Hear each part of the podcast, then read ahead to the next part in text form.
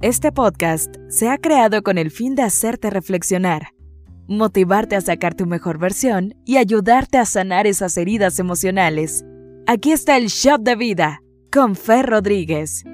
Hoy mientras caminaba en la calle se me acercó una persona, pues yo le llamaría indigente, alguien sucio, de aspecto, pues sí, sin zapatos, olía mal, sinceramente la camisa la tenía desabrochada, sin botones, y me pidió dinero.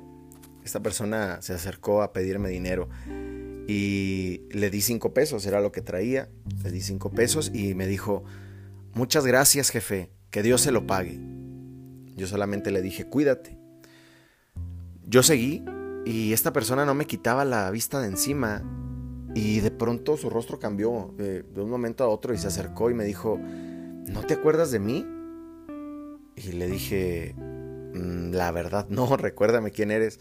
Me dijo, estuvimos juntos en la primaria y parte de la secundaria. Soy fulanito de tal. y incluso me dijo su apodo. Lo miré bien y ya que lo vi dije, ah, caray, es él. Claro que me acuerdo. Entonces le dije, ¿qué te pasó? ¿Qué, qué, qué sucedió? ¿Por qué estás así? Y me dice, bueno, pues me ha pasado de todo y me empezó a platicar. Dice que se metió a una banda de drogas, de alcohol, mujeres, eh, dejó hijos regados, para resumirte la cuenta. Eh, estuvo en el reclusorio varias veces. Me cuenta que sus hijos ahora son un desastre, que se ha intentado suicidar varias veces y que ahora, bueno, lo que hace es mendigar para comer y para beber.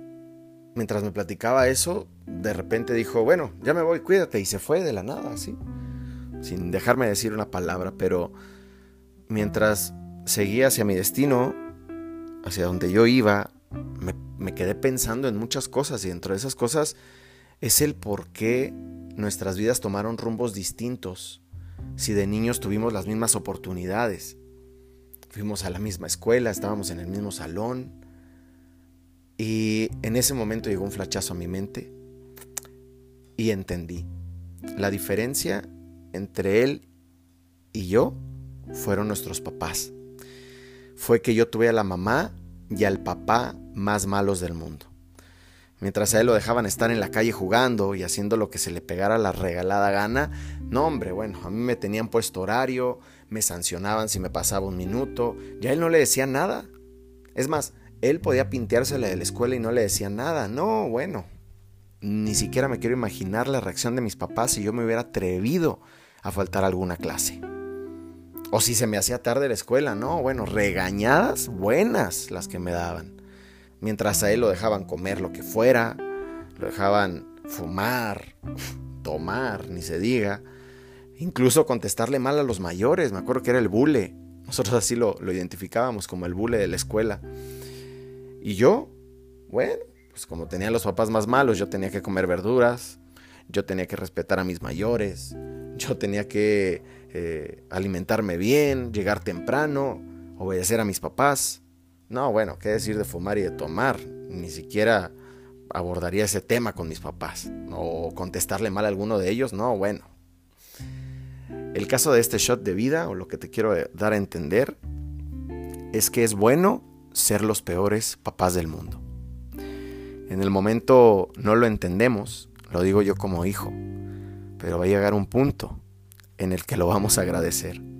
Y te aseguro que si tú hoy eres el peor papá o la peor mamá del mundo, la más odiada por tus hijos, porque no les permites hacer lo que ellos quieren, te aseguro que un día te lo van a agradecer.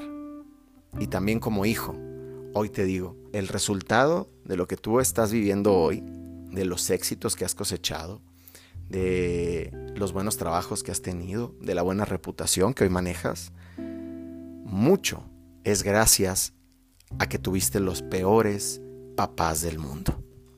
Este es el shot de vida. Espero que te guste y si es así, compártelo y sígueme en mis redes sociales. Arroba me dicen ferro. Nos escuchamos en la próxima.